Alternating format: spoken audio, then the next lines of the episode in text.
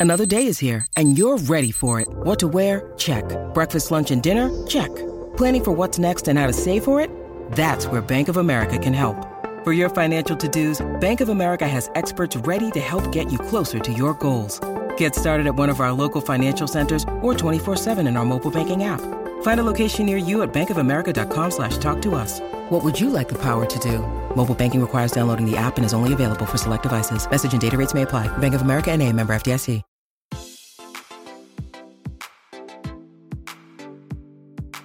Este es un podcast donde hablamos de todas esas cosas que tu mamá te decía que eran tiempo desperdiciado. Videojuegos, películas, series y más.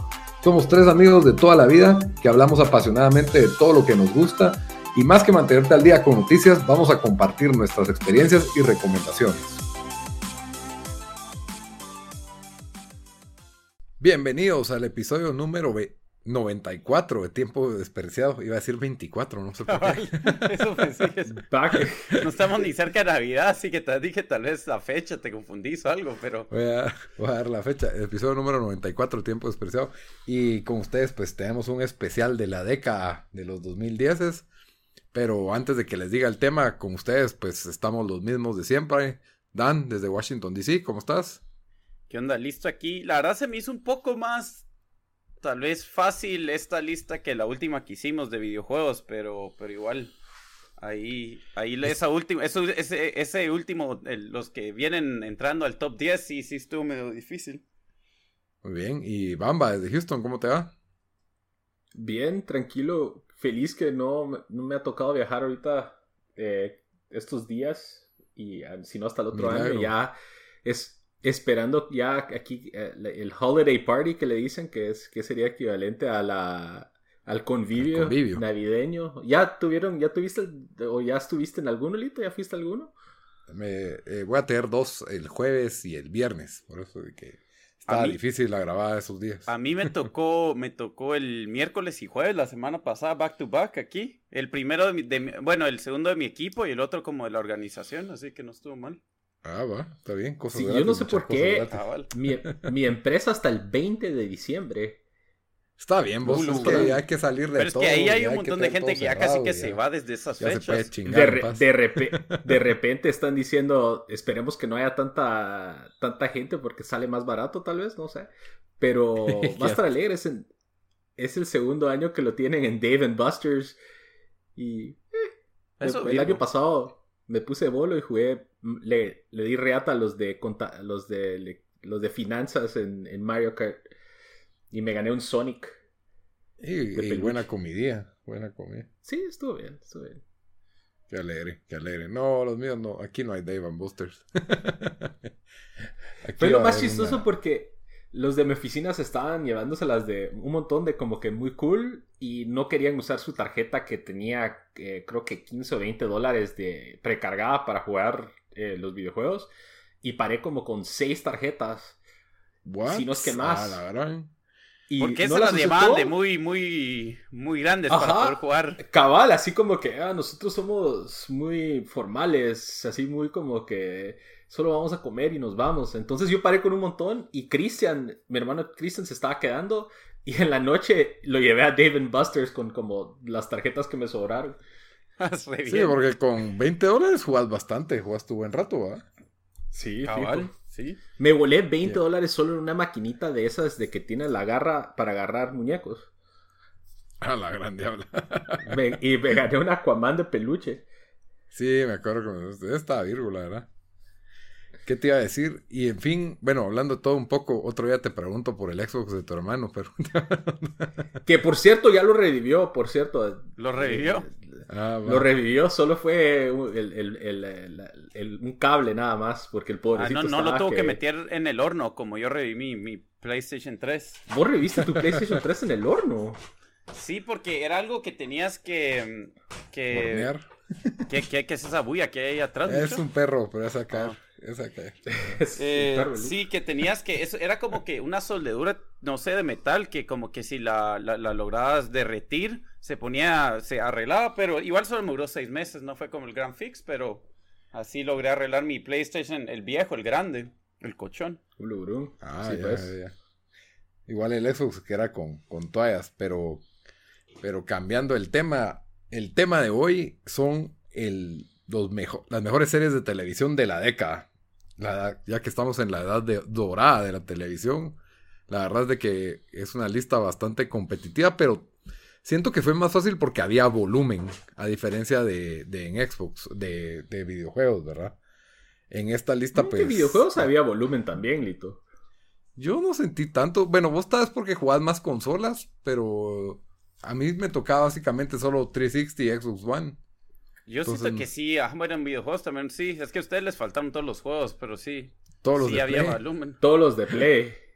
Yo esta, eh, en el del Ese, ese eso fue bien PlayStation presumido. A ustedes les faltaron un montón de los juegos. Es que no habían juegos, no habían juegos para ustedes. y, no, querían comprar un PlayStation. Yo tenía mi Xbox ahí. Mi, mi lista Halo 5, Halo 4, Halo 3. Halo ODST. Gears 1, Gears 2, Gears. Yo al menos tuve el Remastered Collection. Zelda Breath of the Wild y ahí le hizo ganas. Pero bueno, entonces eh, vamos a usar la misma mecánica que usamos en el episodio pasado de, videojuegos de la década. Cada uno trae sus 10 shows favoritos. Y primero pues leemos del 10 al 5 así medio que, medio que a la carrera. Eh, sin meter, meter sea mucho detalle el show. Y de ahí pues ya la discusión más pausada de lo que es del, del 5 al 1 no pusimos mayores reglas para escoger los, los shows. Yo lo quería un poco más rígido, pero los nos quedamos con Lo único que dijimos es que, tenía que haber alguna... No, yo no puse regla, yo solo dije, tiene que haber existido, aunque sea una temporada durante esta... O sea, yo decía que no, que no lo que sea un especial de Navidad dentro de la década. Cabal, o sea, si fuera, digamos, si fue un show que estuvo seis, seis años ah, en los 2000, al principio de los 2000 y hubo un año en, en, en el 2010, pues todavía entra. Sí, pues. Ah, bueno, pues sí, yo, yo respeté el estándar, la verdad. Pero sí siento que hemos tenido unos últimos dos, este año, el pasado y el anterior. Creo que han sido bastante fuertes. Yo creo que si miramos, la verdad, esto va para otra idea de episodio, es sabemos cuál fue el mejor año para la televisión y, y comparar de la década. Porque yo creo que este entraría, estaría ahí alto. 2018, 2019, ajá. La verdad. Hubiéramos puesto la intro, esa canción evangélica Lito que era en contra de la televisión. Wow, ¿cuál de todas? ¿Vos no te recuerdas de una de esas? E, era, era, decía, televisión es tu decisión, tú decides. Ese es un deep cut, ese es, solo vos lo conoces. sí, ahí sí. Eso fue porque había unos, cuando yo me acababa de mudar a, Guate, había unos chavitos que eran como que evangélicos y se ponían a cantar canciones así y yo me recuerdo vivamente de esa, la de televisión es tu decisión, tú lo eliges y era como que eh, mejor elegir a Dios que la televisión. Voy a buscar quién la hizo. Fue el mismo, ¿te recordás que...? El del grupo de la célula que sacó... No, ese era, ¿te recordás? Un chavo que me prestaba cassettes de, de Carman. Ah, no, no. Sí, me acuerdo que me contaste, pero no lo conocí. Ajá, bueno, eh, esos mismos, eh, pero ese ya me de la célula que sacó su guitarra a su día. Cabal. bueno, ya mucho. Bueno, entonces del 10 al 6, ¿verdad? Para empezar así, calentar, calentar los motores. ¿Quién quiere comenzar? ¿Dan o Bamba? Como, como sea, como que. Yo que empiece eh, Dan, que dijo que. Ah, empecemos con vos, Dan. Su lista. Pues. Bueno, yo, yo voy a dar mención porque la verdad creo que estos dos, y, y, no sabía quién dárselo, pero de mención voy a dar Bojack Horseman, que me ha parecido un show. Está, está en mi lista, está en mi lista. Ah, está en tu lista, bueno. Entonces lo, lo, pongo en mención. Y 10 puse Fargo porque estaba pensando en calidad de, de shows, o sea, ha mantenido la calidad los tres los tres, los, eh, las tres temporadas, tanto que, o sea, yo le doy a las tres temporadas 9 o 9.5, o sea, todas han sido buenas. uno puede tener preferencias por algunas. Digamos, yo, yo no sé si la segunda o la tercera me gustó mal, pero más, pero igual la, la, primera es excelente. Bueno, entonces número 10, eh, Fargo, número 9, The Expanse. Em, ya dije, es sea, yo no, no, o sea, ese show emocionadísimo porque ya regresa esta semana. Eh, por lo más que era, que era en el canal Sci-Fi, ha ido mejorando la calidad. La temporada tercera recibió 100 en Rotten Tomatoes. Ha ido mejorando cada vez el show. Muy buena historia y todo. Eh, número 8, tuve que meter un show de este año. Eh, una serie limitada. No va a ser la que piensan, pero es Our Boys. Que yo la tuve que meter ahí porque la verdad.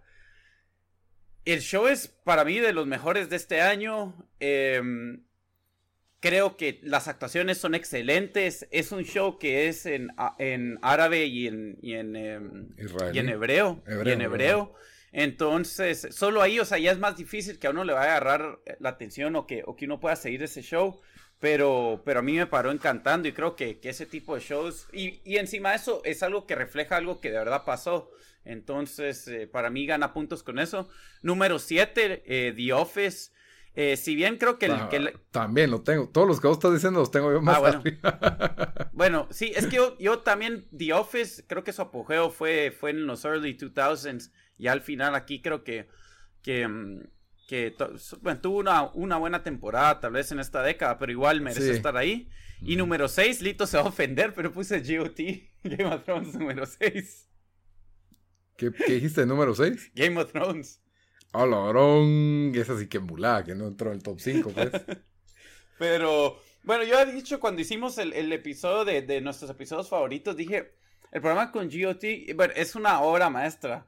Pero yo, yo empecé a leer el libro desde la temporada 2, entonces ya como que todo no fue un shock y me ofendió tanto como, porque yo desde la temporada 7 empecé a leer que ya venía mal, incluso un poco desde la 6, pero sentí que las 7 y esta fueron, fueron, un, especialmente esta, una abomination, entonces lo tuve que castigar, tal vez, tal vez muy duro, tal vez duramente, porque sí, los highlights que te da este show eran buenísimos, pero, pero ahí está mi top, mi 10 al 6 la mitad, la mitad, eh, se volaste la mitad de mi lista más arriba. Muy bien. Bamba. Espere mucha, tengo, estoy haciendo un, tengo problemas con. No estás haciendo la, no tenías hecha la lista. Estás haciendo un cambio. No, no, no. minuto cambio de último minuto porque... Se le había olvidado Game of Thrones. no, nada que ver. Se me había olvidado otra. Se me había olvidado otra. Que The Office se me había olvidado, sin paja. Porque... Vamos está como, vamos está como los, los, em, los Chiefs que mandaron los uniformes ahora. Todo el equipment lo mandaron a, a Nueva York cuando tenían que jugar en New England esta semana. es que The Office la verdad para mí es la razón por la cual no la incluí y no la voy a... Lo, voy a... Bueno, voy a ir por mi lista primero y de ahí, y de ahí me pongo a platicar. Eh, el número 10, el número 10 tengo eh, American Vandal. Eh, ah, está bien, a mí me encanta. estaba en mi discusión, pero, pero no la metí. Que la verdad, las dos temporadas en Netflix buenísimas. Es una de... Ah, se aprovecharon mucho de de esta época que todo es true crime y documentales y todo, y, agarran cuestiones absurdas en ámbitos adolescentes y les dan ese toque de, seriedad. Y la verdad, buenísimas ambas temporadas. Si no las han visto, váyanlas a ver. Eh, es el mejor documentary. Sí, la verdad es que sí. Eh, ¿Cuál te gustó más, la primera o la segunda temporada, Lito? Son parejas. Creo que la primera. Creo que la primera, pero. Pero por poquito. por poquito. Ajá. La, segunda empezó súper bien y ahí al cierre, como que me quedó viendo un poquito, pero, pero igual buenísima las dos. Ajá. De ahí, número 9, tengo American Horror Story. Eh, también. Número 7, The Americans. ¿Cuántos van de American Horror Story? Tres, cuatro. No, eh, American Horror Story, la verdad, eh, una de las mejores series eh, de horror que han salido en, la última década. Cada temporada es su, propia, es su propio arco. la verdad, la recomiendo bastante, especialmente la primera temporada, que es el, Murder House, la temporada del Hotel y la temporada del Coven de Brujas. Para mí son las mejores, les recomiendo eso. Número 8, tiré ahí Succession. No sé. Oh, oh, oh, oh, oh, I call foul porque la tengo más arriba en mi lista. Ok, ok. Eh, número 7. Este es un. Eh, esta es una serie que creo que es near and dear to my heart. Tal vez no, no va a salir en las listas como de las mejores series por calidad artística, pero me gusta mucho. Y es eh, Workaholics de Comedy Central. Sólido, La verdad, bien chistosa la serie. Hay, creo que arranca las carreras especialmente de Adam Devine, que ha salido en un montón de películas, eh, pero aquí fue cuando en realidad despegó. Eh, episodios cortos, bastante absurda, eh, bastante entretenida. Y el número 6, que fue mi cambilache, voy a meter a The Office solo por el nombre, pero en realidad para mí las temporadas que se dieron en esta década no fueron tan buenas como las de la década anterior pero solo por el nombre la voy a incluir en, mi número 6. Ok, ok. Bueno, y ahora pues me voy a del 10 a la 6. How I Met Your Mother. Ulu, ya, ya. ya iba a el micrófono yo. Two and a Half Men, pero las de Aston Kutcher. y Big Bang Theory. no van a estar hoy, el día de hoy en ninguna de las listas, gracias a Dios. Tiene Big Bang Theory el podcast, por favor. Lito tiene Big Bang Theory número uno y este es el último episodio que va a grabar con nosotros.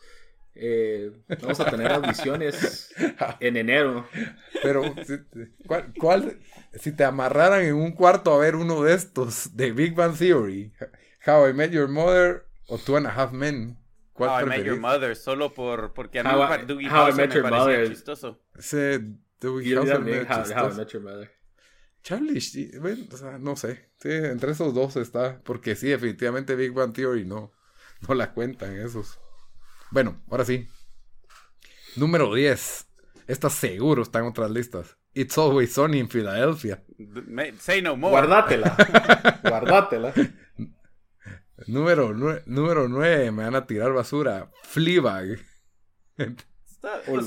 Justo estaba. Yo, creo que tengo que ver el show otra vez porque demasiada gente le encanta y tal vez solo no le di suficientes chances porque lo apagué en el segundo episodio porque me aburrió. Sí, definitivamente no le diste suficiente. Pero es que yo, yo, yo ya dije, ya dije por qué, la razón por qué siento que es famosa. Entonces. no, siento, que... siento que es tan chistoso. Siento que como es una chava que no, no es tu chip, típica chava bonita. Y es una chava que es como que, ah, o sea, va.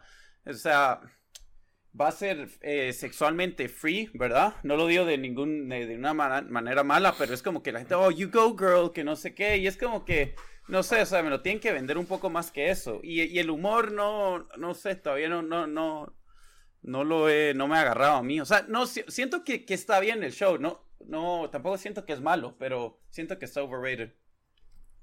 Okay. Muy bien, muy bien. Eh, no, siento que el show ofrece más de lo. Por lo menos entiendo tal vez por qué fue tu, tu first impression en los primeros dos episodios. Creo que la temporada tiene un arco general que, que es bastante sólido, que se desarrolla conforme van los episodios. Las dos temporadas fueron sólidas. Y al principio parece una sitcom, como vos decís, de una chava, como vos decís, como que fácil de empatizar para la mayoría, porque no es así súper guapa, pero tampoco es fea, pero al mismo tiempo es como vulnerable, pero al mismo tiempo es como promiscua. Entonces, eh, tiene todas estas cualidades bastante humanas, pero dejando eso de lado, sí tiene una buena trama, sí tiene eh, una buena desarrollo de personajes eh, que se unen y las dos temporadas, pues cada una tiene su, su propia historia siempre en, en, la vida de ella, ¿verdad? Las cuales son, no sé, la, la forma en que ella se mete en problemas me, me gusta bastante. Sí, como te digo, tal vez solo, bueno, ahí tal vez dio más chance, pero porque tampoco duran tanto los episodios. Sí, y, y, y, cabal, son cortos y son, son dos temporadas. Eh, cada temporada tiene como ocho episodios. Entonces, pues sí. De ahí, número ocho. De nuevo, este formato creo que a Daniel y a mí nos gustó bastante. Es el de la serie limitada. Solo tuvo una temporada en Netflix y es When They See Us, porque creo que la verdad... Me falta verla. O sea, para mí este tipo es como una película larga, la verdad. Y si viéramos esta película fácil estaría nominada y es muy buena, muy fuerte. Son cinco episodios, no se necesita más. Señores, aprendan a acoplarse a este formato. Ya olvidémonos de los 24 episodios, por favor, televisión convencional. Número 7, True Detective que si bien para mí la primera temporada es, es, así como un logro de la edad dorada de la televisión, la de Matthew McConaughey y, Woody Harrelson, las otras dos, la verdad, me dejaron bastante que de ver, pero como la primera fue tan buena, logró entrar al ranking, la verdad. ¿Cuál, pusiste ahí? ¿Cuál pusiste ahí, perdón? Número 7, True Detective. No, hombre. Bueno, yo la tengo más alta, pero... Número 6, The Marvelous Mrs. Maisel.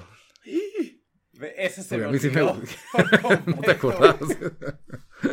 Pero no creo que entrara a mi top 10, la verdad. Aunque es muy Sí. buena serie. Sí, la, la- llevo, no he terminado la tercera, llevo por el cuarto de, de ocho. Entonces, la verdad, las primeras dos a mí me, me gustaron bastante. Buena comedia, buen desarrollo de personajes y la producción, no digamos. O sea, cuando miras la producción de Mrs. Maisel, yo creo que tiene el triple de presupuesto que el Mandalorian, pues así fácil. Fíjate que no sé si tal vez si entra en el de 10 Marvel. No sé, no sé. ¿Quién pusiste de 10? Puse Fargo. Tal vez sí. Uy, bueno. No Ok. sé, pero bueno. Pero ahora, como vos empezaste, te toca compartirnos tu número 5. Bueno, mi número 5 es. em, la verdad es, es el mismo que tenía de, de, em, de mis shows favoritos. Yo puse It's Always Sunny. Y para mí. em, Aguanta, aguantátela. ah, sí, sí. Me lo voy a Ese está alto en las listas. cabal. Bamba, tu número 5. It's always sunny. ¿ves? Ok. No, mi número 5 es eh, la serie Community. Uh, eh, buena. pero top ¿Vos no five. viste esa, Dan? No. Eh, Sí, yo también Hola. siento que yo no la terminé de ver, pero estaba buena. Yo, pues, pero las lista. primeras, las primeras tres temporadas por lo menos son, son así clásicas. Y de hecho, creo que fue porque hace poquito la, la, eh, está, creo que si no estoy mal, en Hulu. Estuve viendo varios de los episodios y ay, qué buen show. O sea, eh, los personajes bastante memorables. Eh, aquí también se da como que el despegue de la carrera de Donald Glover. De todas estas personas. De Donald de Glover, Amy- de, de Alison Brie-. ¿Cómo se llama? Alison Brie, ajá. Alison Brie. Y, eh, y el aterrizaje de Chevy Chase. Chevy Chase, Joel McHale. También sale este. ah, ¿Cómo es que se llama este? El inglés, este. Dan, que es ahora John Oliver. John Oliver también, él es el. Él es el. Sale en la primera temporada como el, el career counselor. Sí, pues. Eh, el, el, el asiático de, Ah, sí, De- el, el profesor, de- profesor Chang, que era. Ajá, de Hangover. Ah, era Hangover, ajá. Ajá. Sí, Eh, la verdad. Y la negrita esta también es una muy buena. Ahí no sale, ¿cómo se llama? Made in. Amer- el de, el de This is America. ¿Cómo se llama? Sí, Don- Sí, Donald Donald Glover. Glover. Ah. Childish Gambino. Sí, eh, eh, este Ken Jeong es el, el profesor Chang. Y esta, la que vos le estás diciendo, Lito, se llama Yvette eh, Brown. Ella salió también, acaba de salir en la de, eh, de Lady and the Tramp de Disney. Es la tía. Ah, ah, sí, cierto, es la tía malvada. ¿Y cómo se llama la, la que es la protagonista, la rubia? Eh, Gillian, Jacobs, que Jacobs. también eh, ha salido en varias películas. Ella salió en Love, que es de. Estuve. Esa fue de las que me costó dejar fuera del top 10 para mí. Entonces, tienen un elenco bastante fuerte que ahora todos se han vuelto pues estrellas por sus propios méritos, pero todo nace aquí y, y- tienen buena química. Están ellos en una universidad, un community college que en los Estados Unidos es considerado pues menor o, o no en un mismo nivel que las universidades eh, ya estatales o privadas. Y toca un montón de temas desde las relaciones entre ellos y algunos puntos absurdos y hasta hacen unas como eh, parodias de, de, por ejemplo, ha- hay un episodio que hacen parodia de las películas de gangsters. No sé si vos lo viste, Sí. Lito. Sí, es Que el, se- el personaje este como de India, o no me acuerdo cómo se llamaba. A Él ver, era todo cinéfilo. Ajá, entonces él siempre que hay episodios que él les trata de dar el giro de algún género de película porque él está obsesionado con películas y son buenísimos. Incluso es el, del, el de los Chicken Fingers, que es el de Mafia. Eh, tiene la canción esta de Goodfellas eh, cuando empiezan a matar a todos en Goodfellas, que es un pianito.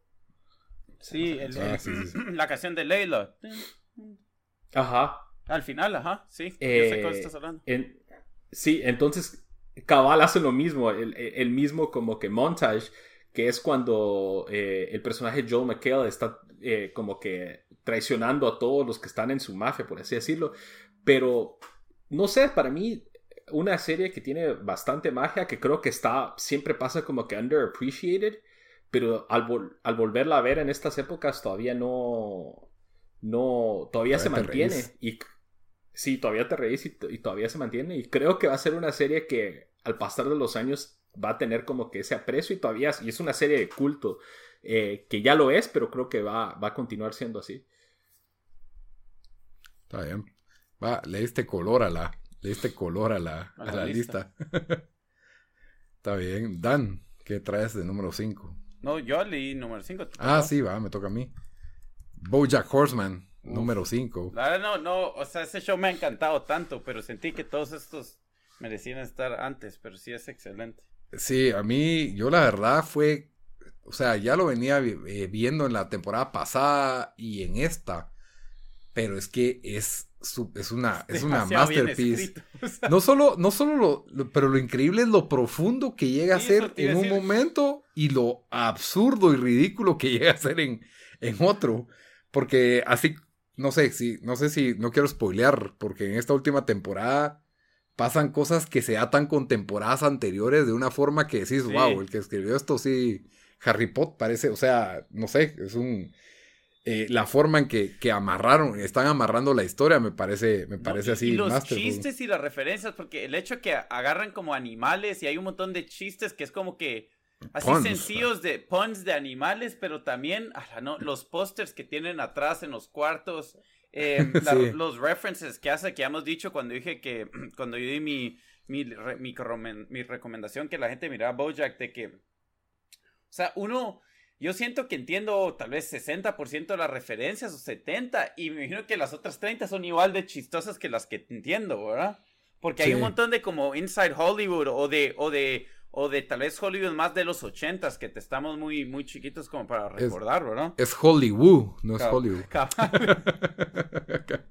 pero, pero sí, el, no sé, el episodio de, de las, de la, ¿cómo se llama? La, eh, la candidatura política del castor que se quedó sin manos contra Jessica Biel para mí es, no sé, de, o sea, de absurdo y de chistoso. Ah, que... espérate, ahorita, ah, sí, dale, sí, me estaba tratando. Ah, no, digamos, las escenas del papá cuando, cuando se recuerda, cuando está en el carro con el papá. Ah, pero eso es bien, eso es triste también, eso sí es triste, pero da una risa, o sea, ¿qué, qué hashtags eran los papás? Los dos eran así, pero eh, la forma en que atan esos flashbacks y esos episodios donde conoces a fondo a los papás de Bojack y ves cómo inciden en la actualidad en su vida, son brillantes. O sea, la forma en que amarraron la relación de Boya con la que es su hija. no, no, quiero, no quiero dar spoilers si no lo han visto, pero sí.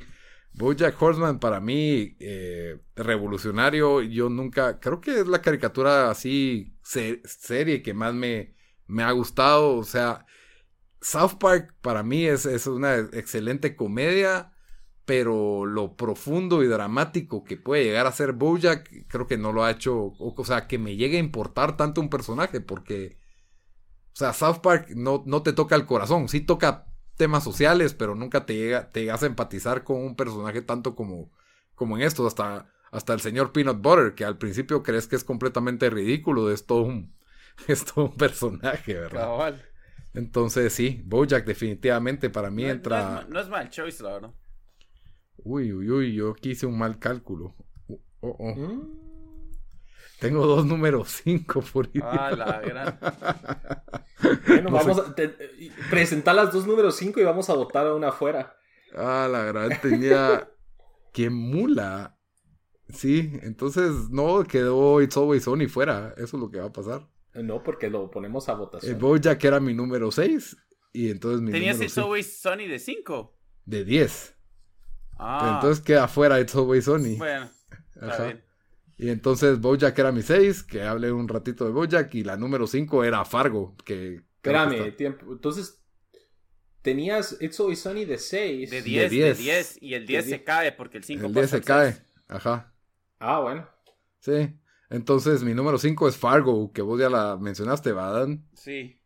Fargo, así, en resumidas cuentas, son tres temporadas las tres son muy buenas, como dijiste. Para mí, la dos sí es un peldaño arriba que las, que las otras dos, eh, entre música, dirección, estilo. Sí, la verdad que sí, I won't argue con eso, porque sí es bien buena, pero. pero... si no fuera por esa temporada 2, yo creo que pongo a Fargo en 10, así como lo pusiste vos. Pero para mí, por la temporada 2, O sea, si alguien me dice, ¿querés ver una, cuál es una de las mejores temporadas de todos los tiempos? Para mí es Fargo Season 2. Me, me encantó. No necesitas de ver las otras dos para entenderla. Eh, es, es, una trama muy bien armada. Es, tiene humor negro. Al mismo tiempo es súper violenta. Al mismo tiempo tiene cinematografía y estilo. Y no lo voy a alegar más porque me extendí con Bojack. Así que ahí la voy a dejar con Fargo. FX. Entonces, ahora sí, Dan, tu número 4. Mi número 4 es otra serie limitada de este año, que es Chernobyl. Para mí la mejor serie limitada. Ay, déjalo. Ahí, bueno, bueno, pues solo voy a decir la mejor serie limitada desde Band of Brothers. Eso es lo único que voy a decir. ¿Band of Brothers fue esta década? No, fue el 2001 o 2, por ahí. No, Estábamos ah, en el colegio. No, pues, me acuerdo que. Ah, es que sí, va, solo fue limitada, ¿verdad? No, la que salió fue The Pacific, que fue casi alrededor de, esta década. O, ah, a, finales de lo, último. Muy bien. Entonces, Bamba, tu número 4. Ok. Número 4, tengo otra serie de NBC y es Parks and Recreation. No sé si ustedes. Ah, estuvo en la discusión, estuvo en la discusión. Yo la tenía cerca, pero no, no entra, no entra. No tiene Parks, and Recreation. No entró, no llegó, pero, pero sí estaba en. Yo sí lo tenía en The Conversation porque sí es legítimamente chistoso Parks and Rec. Parks and Recreation, eh, pues para los que no lo conocen, lo deberían de conocer, pero fue una serie que salió como que, eh, como que en, el, en, la, en la sombra un poquito de The Office, pero después como que tomó su propio pues rumbo y, su, y agarró bastante popularidad, eh, protagonizado por Amy Poehler, eh, Joel, Joel, ¿cómo se llama? Chris Pratt, ahí empezó. Chris Pratt, sí, Star Lord. Aubrey Plaza. Aubrey Plaza, ajá. Eh, Rashida Jones. Sí, ahí sí todo el mundo se hizo. Sí, Adam Scott, que es otro también, ha salido un montón de películas después, pero eh, la verdad, una serie que toma algo tan cotidiano como el departamento de, de parques de un pueblo en Indiana y agarra como que ese mundo así bastante cotidiano y estos personajes bastante coloridos de cierta manera. Inclusive John, John, Ralphio también, otro de los mejores personajes que, ha salido a la televisión, al menos eh, que, es, eh, eh, que, es lo, que es actuado por Ben Schwartz, que de hecho una vez lo vi. Sonic. sí, es la voz de Sonic. La ah. voz de Sonic. Me recuerdo, estaba en Nueva York y lo vi cruzando la calle y yo, puro imbécil, lo único, lo, único que se me ocurrió decirle fue John Ralphio. Y solo me como que me saludó con la mano y yo como que... ¿Dónde lo viste? En Nueva York. Estaba cruzando la calle. Ni siquiera para selfie. No, es que estábamos como que yo cruzando y él cruzando como que caminando a la otra dirección. no te saludó, ¿eh? Sí, pero yo le pude decir cualquier cosa. Yo, John Ralphio, fue lo único que se me ocurrió decirle. pero pero la verdad, una serie bastante querida. Eh, los personajes también muy memorables. El personaje de Aziz Ansari, eh, que Tom Haverford, que es un como. Ajá, que es un.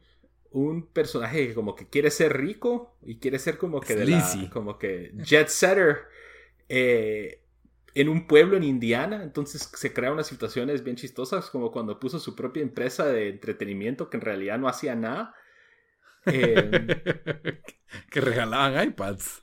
Regalaban iPads y tenían fiestas y habían contratado a un jugador, un ex jugador de los Indiana Pacers solo para que estuviera en la oficina y jugara básquet con ellos.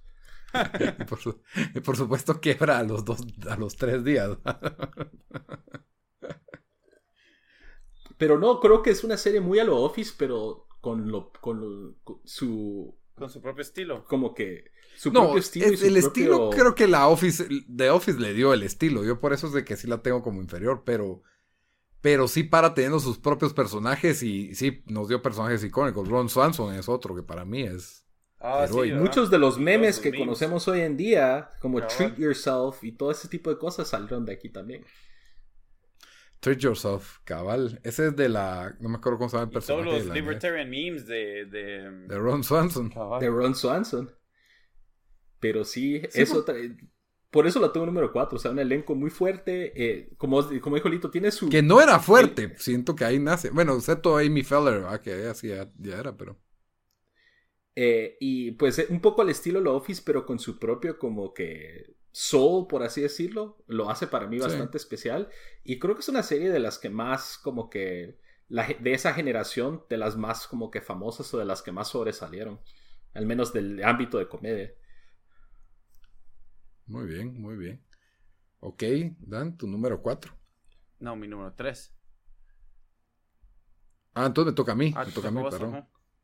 Bueno, no sé si esto ya está en, la lista de alguien, pero Succession. Bueno, es mi 3, así que de una vez entrémosle. Dale, comenzamos. y es mi número bueno, 8. 2. Ah, número 8, ok. Sí, Succession, para mí, eh, a mí me gustó mucho la primera temporada, pero donde creo que me enamoré de este show fue en la segunda. Una mejor que la otra, ha ido mejorando, tiene... Son 20 episodios básicamente, cada uno más o menos de aproximadamente una hora, tiene toda la calidad HBO, parece ser una serie más de gente bonita y millonaria, pero el show no, no va para ahí, sino que te muestra pues un lado oscuro corporativo, como también un lado oscuro en la familia, como también lo mejor del humor negro que puede haber. El, el show tiene excelentes escritores y en el elenco, creo que no te puedo decir el nombre de un solo actor, Solo Brian Cox es de, pero, o sea, es alguien que reconoces, pero no conoces su nombre. El, el Colking, pero cabal. Pero todos son estelares, o sea, las actuaciones son increíbles, la de cada uno de los personajes. No sé, o sea, este, este show para mí va para, solo puede ir para arriba, o sea, la verdad lo ha hecho por dos temporadas. Gracias a Dios no ha tenido una mala temporada que lo baje como por ejemplo, Big Little Lies, que para mí no llega a la lista. por la primera, si solo hubiera, se hubiera quedado una, tal vez le encontraba lugar ahí. Pero Succession ya lo va haciendo dos temporadas. No son temporadas cortitas. Son de 10 episodios de una hora cada una. Y sí, o sea, ya, ya se volvió como una especie de Game of Thrones de que estoy esperando el domingo para, verlo. Pues. Para mí Succession es el mejor show del año, spoiler alert, para cuando hagamos nuestros top shows del año. Y más que eso, yo, es como cuando gana un equipo eh, en básquet o en foot y decís, ese equipo, o sea, yo creo que agarro esta temporada de Succession y, y, entra en el debate de las mejores temporadas de, de, de cualquier show de televisión en la historia. O sea, siento que te daba. Eso, yo vi todos los episodios dos veces. O sea, casi que acababa un episodio y lo, lo empezaba a ver otra vez. Em, tiene tan buenas líneas. Eh, las actuaciones, como dijo Lito, son excelentes. Pero el diálogo es fantástico. Y sentís por un momento de que. O sea, están tirando haymakers todos, ¿verdad? O sea, cada línea que hice cada personaje es, es excelente. Eh, yo creo que también el hecho que estaba metido en el Reddit, o sea, medio ayudó a, que me gustara más este, este show en el Reddit de Succession, porque ahí toda la gente agarra los quotes y, te das cuenta que te perdiste algunos quotes y miras otra vez el, show y, para no perdértelos. O sea, yo lo miraba con subtítulos para no perderme lo que decían. Em, es, es fantástico. No sé qué más puedo decir de, de este show. O sea, he hablado he hablado por todo, o sea, lo metí en mi Twitter, en mi Instagram stories, de todo. O sea, este show sí, a mí me, encantó. Eh, como dice Lito, puede ser que la tercera y cuarta temporada ya empiece a bajar de calidad, pero hasta ahorita no, no lo hemos visto y por eso para mí es, de los mejores shows de la década, es mi número 3. Sí, ningún, ningún episodio se ha sentido de relleno. Y lo otro es de que cada personaje está tan bien dibujado que fácil podrías ver una hora de cualquiera de los personajes. Bueno, a mí me das un. Yo, yo decía por, por Fran cada rato ponía que era un spin-off de Greg y Tom. Ellos saliendo en la noche. O sea, solo te imaginas los dos tratando de, de conseguir chats en la noche o algo así. Cualquier cosa, que les pongan un proyecto de abrir una empresa en no sé dónde, ya creo que te da suficiente. Que se cambien de división o algo así. Sí, pero. Una cosa así, ¿verdad? Yo creo que sí, es lo que lo hemos hablado un montón en el show, pero es uno de esas series de que miras los dos primeros episodios y decís, puta, esta mierda. Otro eh, pretentious HBO show que quiere ser, eh, pues así como que viene, así como que tratando de hacer, ajá, pero y odio a todos, o sea, esa fue mi mentalidad los primeros dos episodios, pero a partir de ahí toda la primera temporada como que... o sea, es como dijo Nico, no hay filler y creo que todos los episodios construyen sobre el otro bastante bien. No sentís un como que, como nos pasó en Game of Thrones, que habían episodios que estaban ahí solo porque había que hacer cosas con algunos personajes porque no, no quedaba de otra. Y para mí trajo, trajo la línea más chistosa del año pasado, que fue cuando, cuando Tom dice que no le quemó rancho a su, esposo desconfiaron de regreso en la circuito cerrado. es un close circuito cerrado. Una de las mejores cuentas por cierto en Twitter es Secession with no context no context sí, los tres ahí va a re, y retuitear que se aplica a tantas cosas de la vida esos uh, no context succession cabal I'm not a hippie, es lo que me acuerdo ahorita, pero, pero sí. Y Succession. We here for you es otra. Ajá, sí. Ya me arrepentí de ponerla en cuatro, pero bueno. Esa fue tu número, mi número cuatro y tu número tres, Badam. Bamba, vamos con tu número tres. Eh, bueno, mi número tres puse Game of Thrones. No sé si yo, más arriba Yo la tengo más arriba. Ok, entonces no la guardamos. Bueno, mi número 3, ya la mencionamos un poco aquí. La, la, verdad, ahorita me estoy arrepintiendo de haberla puesto en 3 y no en 4. pero, pero sí, hizo más trayectoria y mi número 3 es The Office, que para mí es tal vez la mejor, la mejor sitcom de la década pasada, pero como todavía tocó esta década y fue tan consistente por tantas temporadas, tuve la oportunidad de verla toda de nuevo este año. Iba a decir, iba a hablar sobre eso, pero dale, ahí, ahí Ajá, o sea, el rerun. El, el, el, rewatchability de ese show es tan bueno. Sí, es total. Yo ahorita lo podría volver a ver. Eh, me a mí me dan ganas de verguear a Jem, though. Ahorita en estas alturas de mi vida. No, fíjate que lo mismo creí yo. Creí que iba a ser como cursi y cae mal. Y, y a veces sí lo es. Pues a veces sí se pasa porque como que mm, todos sabemos que es como que el chavo bonito que pretende ser como que el chavo cool, como que un misfit, que no lo es, sino que él es el cool de la oficina, ¿verdad? Pero, pero no, tienes... Pam y Jim son un ítem bastante adorable y, funcionan. O sea, tienen, lograron venderte esa química y es lo que le daba, digamos que el, el arco de, en la parte de atrás de telenovela que te hacía como que, ay, Jim y Pam y eh, Pam está con Mark y no sé qué. Y, y, y funciona. O sea, el show. Eh, yo creo que es posiblemente mejor que Seinfeld. Y no, eso, eso no, sí, yo ahí estoy con, con, Lito. Yo creo que. Estoy volviendo a ver Seinfeld también, así uno por uno. Es que es lo que pasa, o sea, lo tengo más fresh, pero eso no quiero decir. Pero lo que sí voy a decir es de que nos dio uno de los mejores personajes de la historia de la televisión.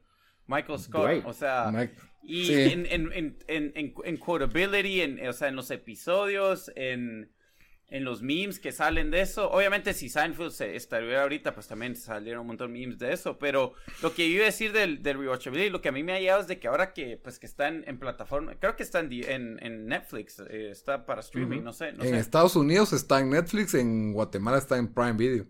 Pues sí, pues cabal, o sea, lo que lo, lo, lo tiene ahí es de que. No, lo que te digo es de que hay un montón de gente. O sea, yo, yo conozco gente, o sea, que, que tienen ahorita que están en sus early 20s o verdad que están empezando a ver el show otra, vez que lo están redescubriendo porque si te das cuenta cuando tenían ellos yo que sé 10 años 12 años no iban a ver este show y ha creado todo un, o sea una nueva camada de fans verdad de que mm, sí no sé que, los memes se, se rehabilitan también sí y es de esos shows de que casi todos han visto y, y la verdad sí yo, yo, o sea, está bien que lo metiste ahí top 5, como digo yo, solo porque no, yo por trayectoria lo metí en el top 10. Eh, para mí, sí, o sea, tendría que ser Seinfeld de nuevo, pero yo digo que entre esos dos son de los mejores dos network TV shows, por lo menos de comedia también. Obviamente, a mí me gustó mucho The Wonder Years, pero, pero estos están ahí. Pero lo que... Yo The Office... ¿Cómo se eh, llama? Bueno, no, yo iba a decir que The Office solo no lo tuve más alto porque yo lo asocio más con la década anterior. Eh, porque para mí era, es muy, fue, fue algo mucho de, como que del tiempo y de una época yo estando en la U, me recuerdo yo vendo The Office. Entonces, por eso lo asocio más con la década pasada que con esta. Y creo que las temporadas, las últimas temporadas no fueron tan buenas comparadas con las, primer, las la primera mitad, por lo menos.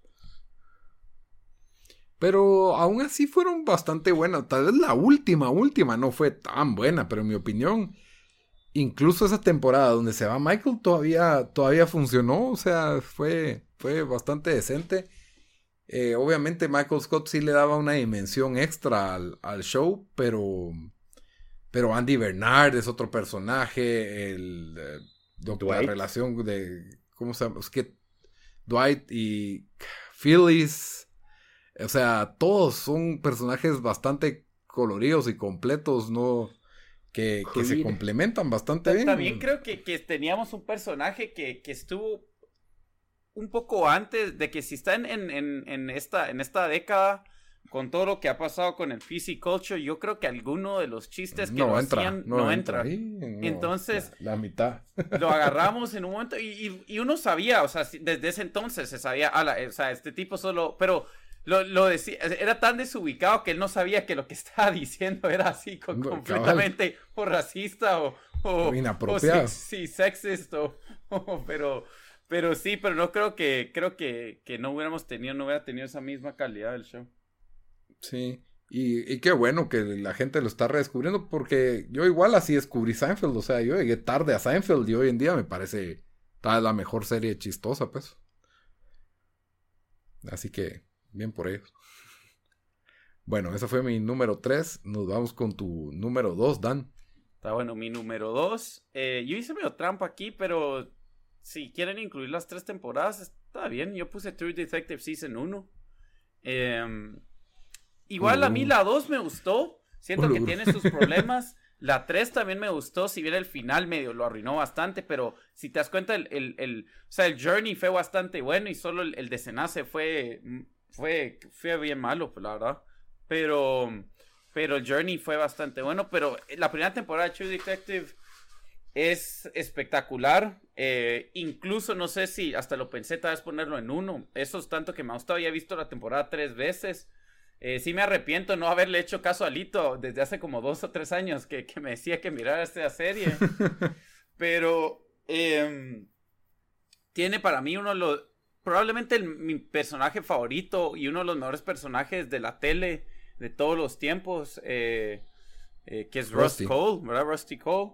Y, y sí, no sé, no, no sé qué, no, o sea, de, ¿qué más se puede decir de ese show? Para mí es, es o sea, el, el diálogo es excelente, tiene un poco eh, escenas de, de, acción, pero lo que más te entretiene es el diálogo que, que pues, que, que ellos dos tienen y, y la dinámica.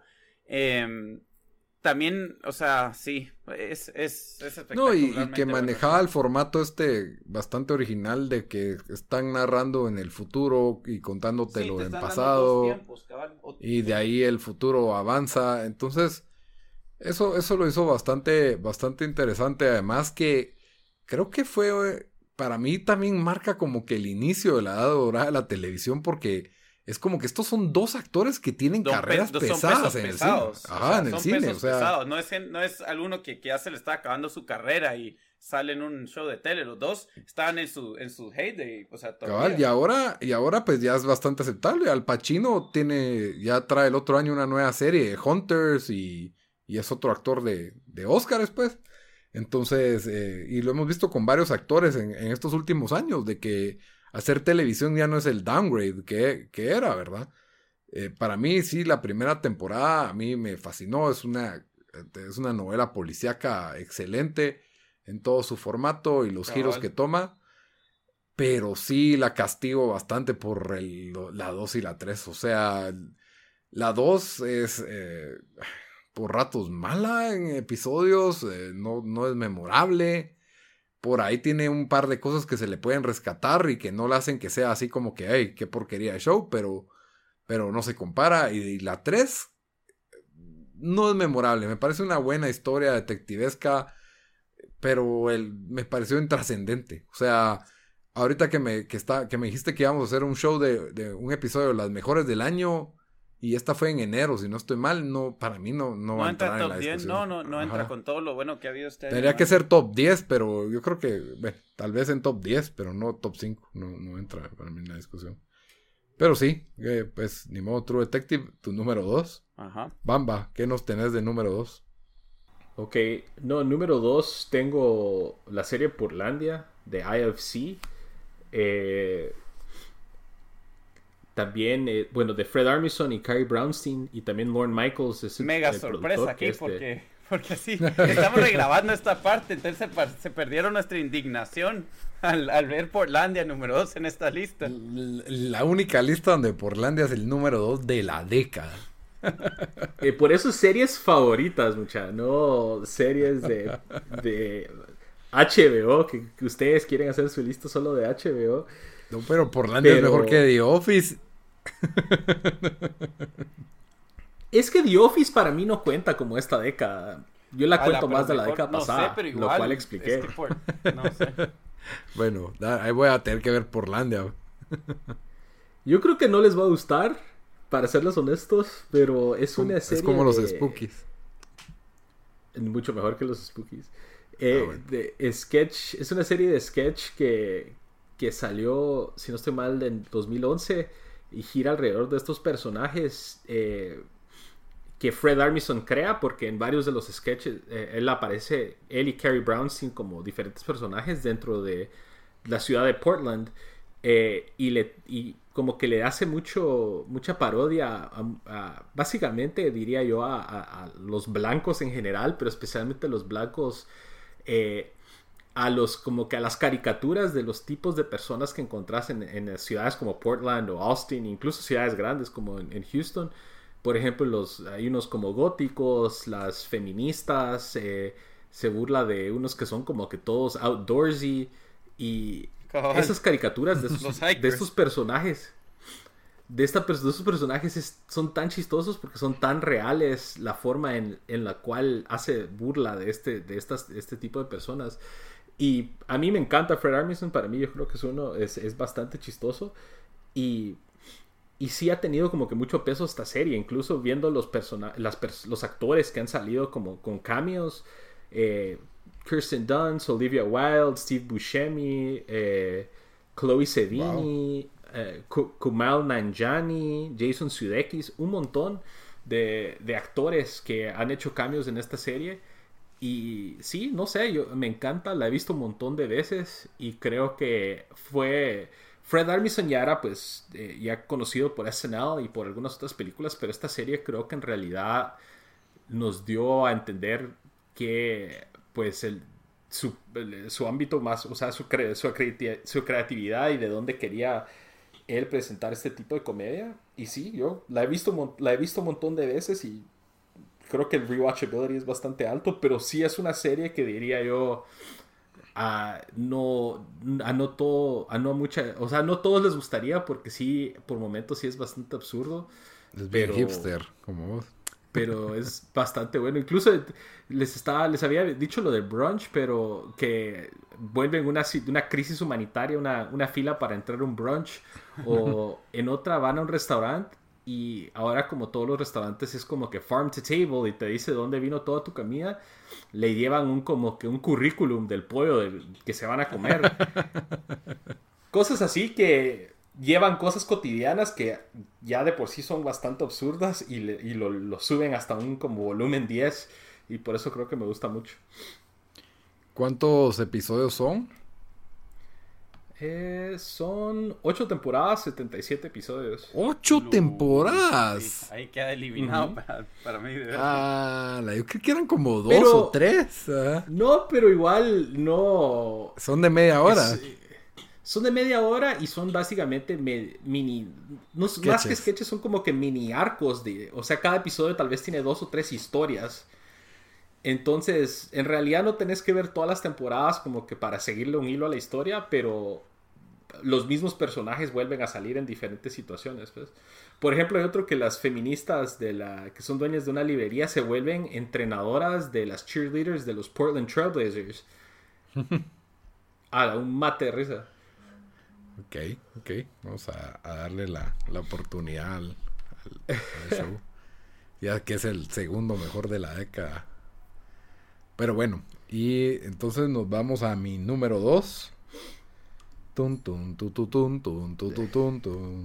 Tenía que estar en, los puestos altos. Sí, para mí estaba mi número Game of Thrones, Game of Thrones, lo que nos dieron las primeras 6, 5 temporadas, la verdad no me lo ha dado nadie. Creo que la... Ya hemos hablado así a morir de este, de este show. Tuvimos nuestros episodios favoritos, tuvimos eh, cada temporada, cada episodio de las últimas los fuimos hablando casi que uno por uno. La verdad es que la hemos cubierto bastante, está bastante gastada en, el, en la cultura pop, pero fue un fenómeno mundial.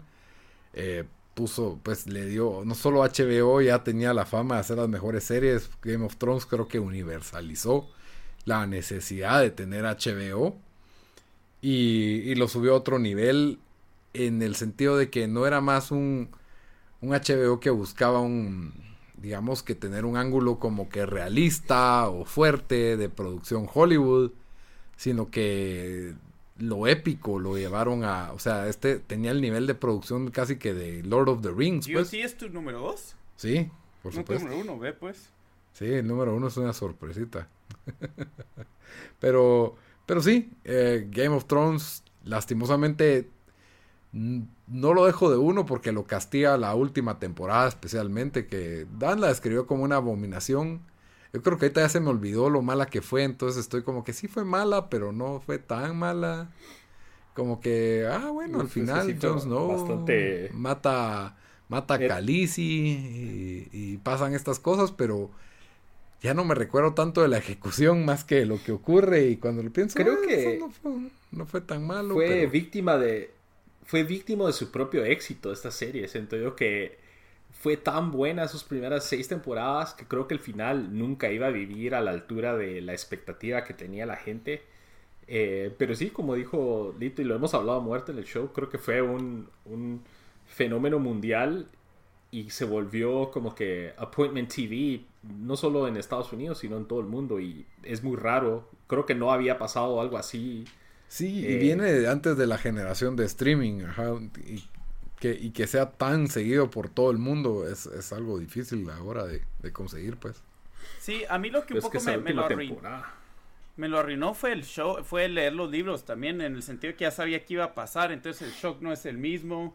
Em, y, peor cuando se iba alejando más de los libros, obviamente. Entonces ya, ya como que paró a hacer su historia separada y, como bueno, ya dije, las últimas temporadas solo no estuvieron a la altura. Ya viste, los este libros, los libros arruinan la televisión, no hay que leer. Pero sí, bueno, Game of Thrones número 2. Muy bien, y nos vamos a los número 1. Dan, ¿qué tenés de número 1? Eh, mi número uno, eh, que fue mi tercer favorito em, serie, favorita serie de tele, es The Leftovers. que todavía lo, tengo ahí de número uno. Eh, es sí, que, que, esa serie para mí, como lo describí en el chat hoy, es un, es un emotional roller coaster of sadness. Em, me gusta, o sea, primero el hecho de que de que nos está, o sea, nos está, nos presenta una, una cosa que, que, que, que, mucha gente lo ha pensado, especialmente si la gente que es religiosa, ¿verdad? De, de que, hay un, tipo de rapto, de que no, no sabemos qué pasa, pero aquí te lo, o sea, te lo enseñan de una forma, a mí parecer, o sea, es un take no, no tan irrealista sobre qué, qué pasaría, es como que, ok, la vida va a continuar, y hay todas estas preguntas de qué, diablo pas qué diablos pasó, y gente se vuelve loca por eso, otra gente, o sea, todo es como que, pero no es un caos lo que pasa, ¿verdad? O sea, no es un caos donde la sociedad completamente enciende en True Madness y parece Mad Max todo, sino solo, solo como que siguen, pero, pero todo está, todo está bastante peor de lo que estaba antes. Para mí tiene el segundo mejor final después de, mm, de Six Feet Under. El final fue excelentemente bueno. Eh, hay bastantes cosas raras y inexplicables que pasan en el show que a mí me gusta. O sea, tiene ese elemento, entonces se puede decir, no, no sé si sci-fi, pero, pero estas preguntas que, que, solo no, no hay respuesta para eso. Y, y entre esos hay excelentes Em, actuaciones, sentiste el pain de, de, de, una de las señoras que, ahorita se me fue su, creo que es Nora, se me olvidó cómo se llama la actriz, pero que perdió toda su familia. Em, y, aparte de eso, pues todo, todo el, el diálogo es excelente. Eh, los human interactions que tenés, eh, no sé, o sea, sí es, es una historia bastante humana, siento yo. Em, y por eso es que me gustó. También fue tres temporadas que para mí fueron eh, excelentes, o sea, no, no, no linger más que eso, ¿verdad? O sea, si yo miro Six Feet Under, digo, la cuarta temporada no fue tan buena. Em, esta fue como tres temporadas excelentes. Em, sí, yo, yo por eso lo pongo número uno. O sea, sí es, sí es un show bastante pesado de ver. O sea... Totalmente. Yo, yo sí no me gustó. O sea, yo llegué al... No sé, creo que las temporadas son un poco largas. Son de 13 o de... No me recuerdo, la verdad. Bueno, pero yo sí no pude ni terminar la primera. O sí, eh, había un snooze fest para mí. Eh, como vos decís, es bastante pesado, es, es, un, es deprimente. No me logré, no logré empatizar con ningún personaje. Incluso Nora, que es la que perdió a toda su familia, ahora le gusta que le disparen. No sé, eh, tiene cosas bien extrañas que, que ah, con eso que me dijiste que al final no van a tener explicación, me quedo como que no tengo ganas de verlo no, yo sí no, no, con esta sí no coincidí en, en, no sé, estuvo en un montón de listas de top 3 ahorita que estaba viendo. sí está en varias, en varias listas. en serio, o sea, sí, es, sí, no sé cómo escribirlo, es, es, eh, es como dije, es, un show con, con, misterio, con buen drama, con buen diálogo, pero que sí va a ser algo pesado. Ahora, entonces, si la gente no gusta ver shows, sí que no van a ser felices, estás este no es el show para ellos. Cabal, de plano. Es un show donde matan, el personaje principal mata perros. Bueno, es que los perros se vuelven locos, que es otra, que, es otras cosas que no hay explicación por qué, ¿verdad? ¿Qué tiene HBO contra los perros, la verdad? Demasiados episodios de gente matando perros. Cabal. Pero, pero bueno, eh, parece True, eh, The Leftovers es mi número uno. The Leftovers número uno de la década. O sea, es mejor. Sí, porque no tuvo dos temporadas débiles como True Detective, ¿verdad? Que son las que más te han sonado. Yo pensé poner True, Detective temporada 1 primero, pero no sé, The Leftovers fue tan, tan bueno para mí que, que lo tengo ahí, lo mantuve en mi número 1. Ok. Bamba, tu número 1. Bueno, Dan ya nos dio una serie para ponernos tristes. Eh, yo voy a poner una serie para, para darnos risa y, felicidad. Para mí tengo It's Always Sunny in Philadelphia como mi serie favorita de la década. Eh... ¿Aló? Sí, sí, sí, te escuchamos, te escuchamos. Ah. Eh, entonces, no sé, para mí, obviamente esta serie salió en el 2005, pero en esta década hemos tenido, ¿cuántas temporadas estoy viendo ahorita? Ya las nueve, por lo menos. Sí, sí, nueve temporadas. Eh, esta última sí estuvo bien mala, pero por cierto, pero no le he dado chance. Sí, esta última, esta última creo que ya empieza el declive, aunque tiene un par de episodios pues buenos, pero sí en, general eh, tal vez de lo eh, bastante débil, pero creo que fue, o sea, este es un show que cuando salió en, su momento se le describió como Seinfeld on crack y un montón de ese tipo de cosas, pero sí, yo cabal empecé a, otra vez verlo porque me perdí la temporada, las últimas dos temporadas antes de esta. Y ese es otro show que, que el rewatchability es excelente. Y este, empecé a ver como desde, desde la temporada 10, porque un montón de esos episodios no los había visto dos veces. Y ahora sí, lo que hacen en este show es, es, o sea, tiene demasiadas cosas buenas, tiene demasiados momentos que te das, no puedo creer que acaban de hacer eso. Da, que Dani Evito acaba de hacer eso. Cabal. Y sí es un show que, eh, que puja los límites de, de, de qué se puede abarcar en la comedia. Eh, por, incluso, por ejemplo, el episodio que ellos se hacen, se convierten en, eh, negros por un día. Chocolate Face. No, no, son personajes pues negros, pero ellos hacen creo que la voz, si no estoy mal. Ah, ya, ya, ya. Sí, sí, sí. Entonces ellos están como que percibiendo el mundo, eh, como que, cómo los percibiría el mundo a ellos si fueran negros. Pero la verdad, bastante han tenido bastante staying power y también ha catapultado a la fama, especialmente a Charlie Day, que fue. Eh, que es uno de los tres personajes principales, pero creo que fue el que más fama tuvo afuera de It's Always Sun in Philadelphia. Eh, sí. Pero sí, y Danny DeVito también le revivió la carrera a Danny DeVito eh, gracias a esta serie. Ahora Danny DeVito está en Jumanji 2, gracias a It's Always Sunny. Danny DeVito en realidad tuvo que haber hecho la voz de Pikachu en Detective Pikachu. Ah, en lugar de Ryan Reynolds. Pero sí, o sea, si quieren ver un show bastante over the top, bastante eh, políticamente incorrecto, eh, y como dice Dan, o sea, lo puedes tener en el fondo y tiene un rewatchability bastante bueno. Yo, yo he visto, creo que todas las temporadas varias veces y nos han dado, especialmente en Estados Unidos, un montón de, eh, de memes, por así decirlo, que han nacido a raíz de este show. Eh, muchos de los de Danny DeVito, incluso Dan vi que puso en Facebook los memes de eh, escenas de Zoe Sunny como bandas. Ah, sí, lo vi hoy. Estaba chistoso esos memes. Sí, caballo, ahorita que estoy en un meme page, bueno, hay varios dedicados a, a It's Always Sunny, pero estoy en uno. Y todos los memes que salen de ahí, y eso te hace recordar, ah, sí, me recuerdo que hicieron eso, sí, me recuerdo ese episodio, o sea, es demasiado bueno. Sí, de hecho nos vestimos de, de Nightman y de Dayman el año pasado para Halloween. Y, y este año yo lo usé otra vez y otra vez fue un hit.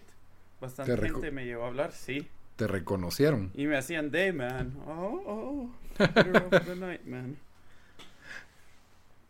Sí, la verdad es que sí, It's Always Sony, yo creo que me acuerdo todavía cuando lo empecé a ver, como en el 2006, tal vez. Cabal, por ahí salió. 2005, sí, 2005, 2006.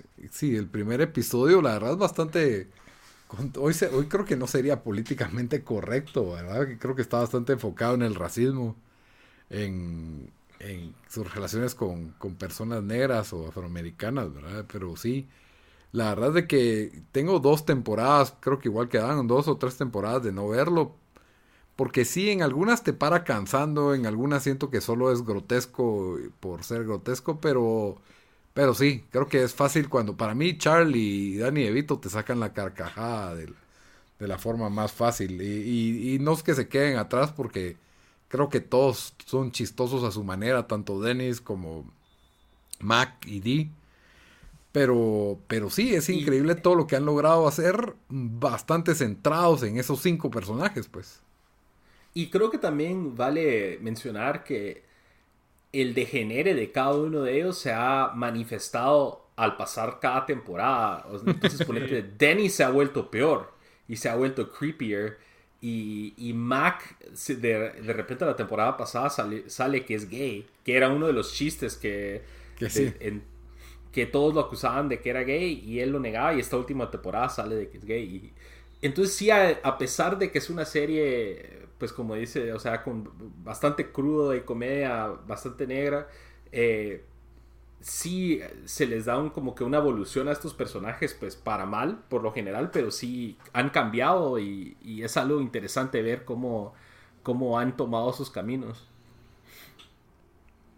Está bien, está bien. La verdad sí es, un sólido pick para ser de lo mejor de la, de la década, mejores comedias de la década fácil. Está ahí está ahí en la conversación. Muy bien, y entonces para cerrar mi número uno, eh, no me he hecho show con este programa en todo el año. Y la verdad es de que sí, creo que no, creo que sí es, es, es, un, es una serie limitada de HBO. Chernobyl. La verdad es, de, es de que esos primeros cuatro episodios son completamente atrapantes. La historia es no solo la calidad de la filmografía, de la producción, dejando buenos diálogos, actuaciones de primer nivel, eh, todos nominados, ganadores de Emmys, no todos, pero sí varios, varios de los actores. Y el show ganó también mejor Emmy, mejor serie limitada.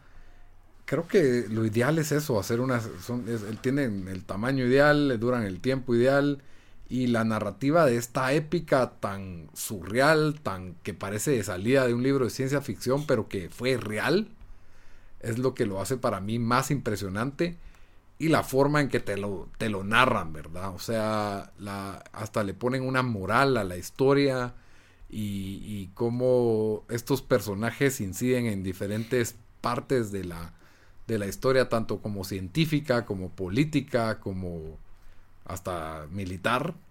Eh, creo que la, narrativa que, lograron fue, fue perfecta y la tensión que logró manejar el show fue también, fue también increíble. Entonces, por el hecho de que fue tan eficiente en su narrativa, yo, yo la verdad para mí es, la serie perfecta y es lo mejor que, que esta década nos ha dado, en mi opinión. Eh, creo que creo que para mí va a ser muy difícil que superen la calidad de, Chernobyl en, en, en, otro show. Tal vez no tenga esa, o sea, no tiene la longitud como o la consistencia que tienen otros shows, pero es porque solo dura cinco y, y sería mejor así para ver más historias. sí, la verdad, ese show, eh, o sea, es, es, como dije, la mejor serie eh, Limited Series, o como se dice, la eh, serie, limitada, Que, que, hicieron desde Band of Brothers. O sea, es espectacular, las actuaciones son excelentes nos enseña algo de, que sabíamos que había pasado, pero que sabíamos muy poco sobre.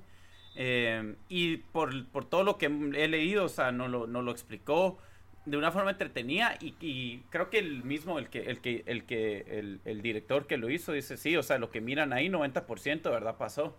Entonces, que te pueda entretener un show y todavía es fiel a la historia de verdad, eh, la verdad es, es, es de, asombrarse lo, lo bueno que fue. Eh, para mí era el, show del año hasta que salió Chernobyl. Eh, Succession. Succession, perdón. Y, y, sí, pero sí, sí, es, es, una obra maestra, es un 10. Fácil. Entonces, por eso para mí, lo mejor, lo mejor de la década no tiene temporada débil, no tiene episodio débil. Por eso All killer, no filler, dice Lito. Cabal. Al mandado, vamos, al mandado. Ya, ya, ya, por favor, ya no más temporadas de temporadas, porque hay varios shows que a mí me gustaron mucho en esta década, pero que por tener temporadas tan malas mm, los castigo y los, los, dejo, los dejo fuera.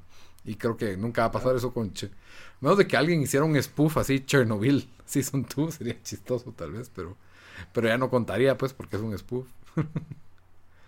así como hicieron Titanic 2. pero bueno, entonces con eso cerramos cerramos el, el tema espero que les haya gustado el top 10 de las mejores series de la década. Y como siempre en todos nuestros, episodios, pues cerramos con una recomendación de la semana. Dan, ¿qué nos traes para, para recomendar esta semana? Está bueno, yo les dejo mi recomendación y después me despido el show. Pero yo medio mencioné esta semana pasada, después que vi Parasite, que estoy indignado que no recibió nominación en el, en el Golden Globe como mejor película, aunque recibió en el Best Foreign Film. Eh, pero yo puse, eh, yo, yo me puse a buscar películas del director y encontré la que pensé que era de él, que era, que era Memories of a Murder, pero no, sin querer vi era Memoir of a Murder en Netflix. También, también era coreana. Entonces pensé que era la película de él. Hasta el final me di cuenta que no era. Pero igual la película es sólida. Em, en, en Rotten Tomatoes tiene 74% eh, audience score. Yo siento que yo, incluso a mí me gustó más que las, bueno, tal vez es igual de buena que la primera que, hizo el, eh, este director, pero es, em, es sólida película de, de, así de misterio, de, de, de pues, de, asesinato, ¿verdad? Es de un, personaje que está perdiendo la, la memoria. Y, y, pues está medio tratando de salvar, de, de, de, de solve un, eh, un crimen, de resolver un crimen. Eh, y está en Netflix aquí, así que me imagino que está en Netflix en, en Guatemala. Eh, definitivamente la, la, recomiendo. Se llama Memoir of a Murder. Muy bien. Y con eso los dejo. Órale, mucho. Órale, Dan. Hasta la próxima. eh, Bamba, si querés, antes de que ya la verdad se me pasó, pero hagamos un recap de, la, de nuestras listas, por lo menos. Ok. Pero antes de mi recomendación, bueno, mi top 10, eh, número 10 tenía American Vandal. Número 9, American Horror Story. Número 8, Secession. Número 7, Workaholics. Número 6, The Office. Número 5, Community. Número 4, Parks and Recreation. número 3 Game of Thrones, número 2 Portlandia y número 1 It's Always Sunny in Philadelphia. Bastante comedia, que es lo La que más es que me sí. gusta ver. Eh, ok. Yo tengo mi número 10, Fleabag. Número 9, When They See Us. Número 8, True Detective. Número 7, Marvelous Mrs. Maisel. Número 6, Bojack Horseman. Número 5, Fargo. Fargo. Número 3, número 4, Succession. Número 3, The Office. Número 2, Game of Thrones. Y número 1, Chernobyl. Pero bueno, y Bam- Bamba, ¿qué nos vas a recomendar esta semana? Bueno, les voy a recomendar la serie Shit's Creek, eh, que fue algo que varias personas en, los últimos 2-3 años me lo han recomendado y yo como que lo ignoraba, lo ignoraba, lo ignoraba, eh, hasta que, bueno, dije yo le voy a dar un chance.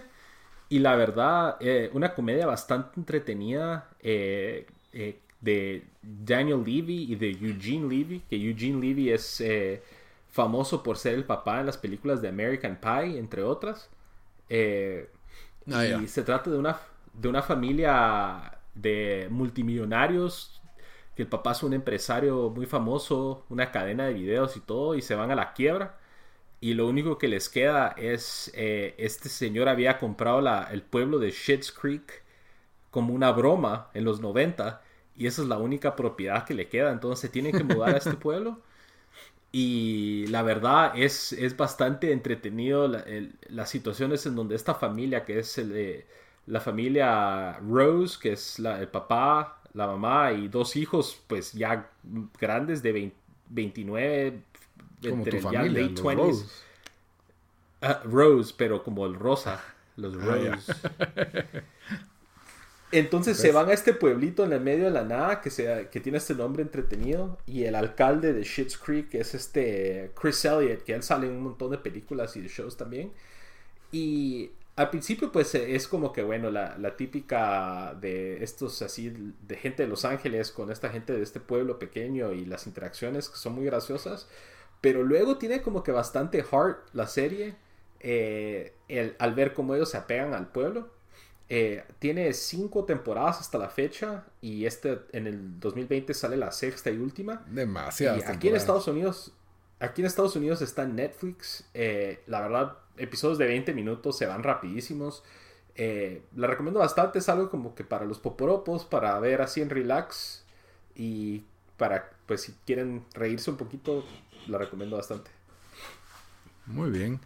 Mi recomendación de la semana es la película que está en Netflix, Marriage Story. La estrenaron esta semana.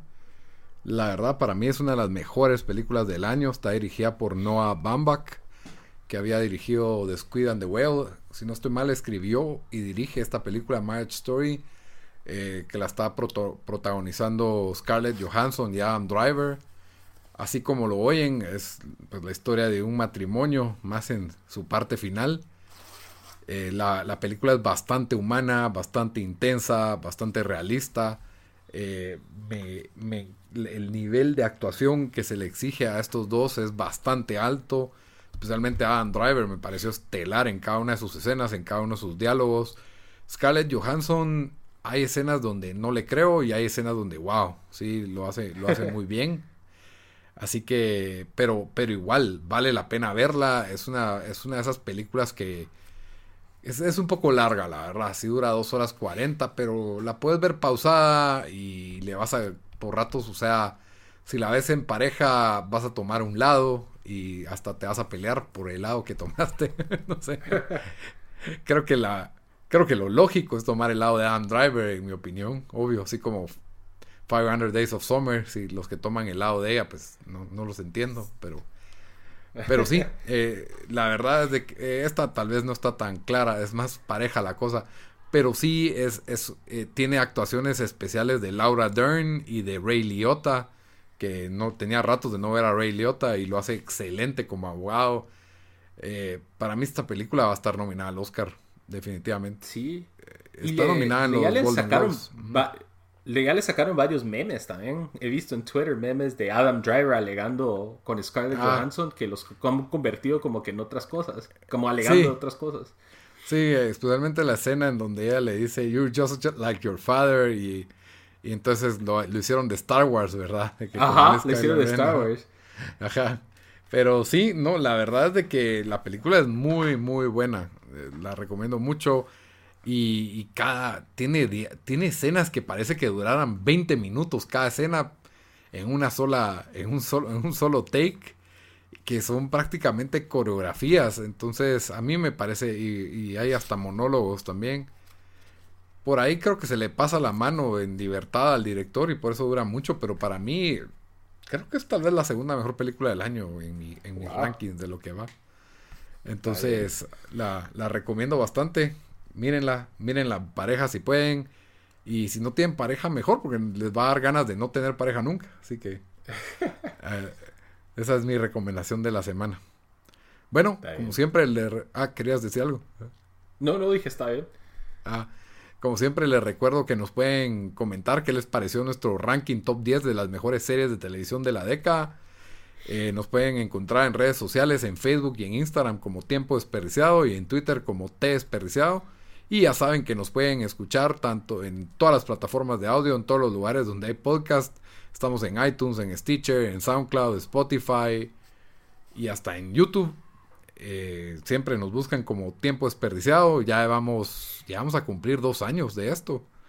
La verdad, casi 100 episodios más todos los extras que hemos tenido.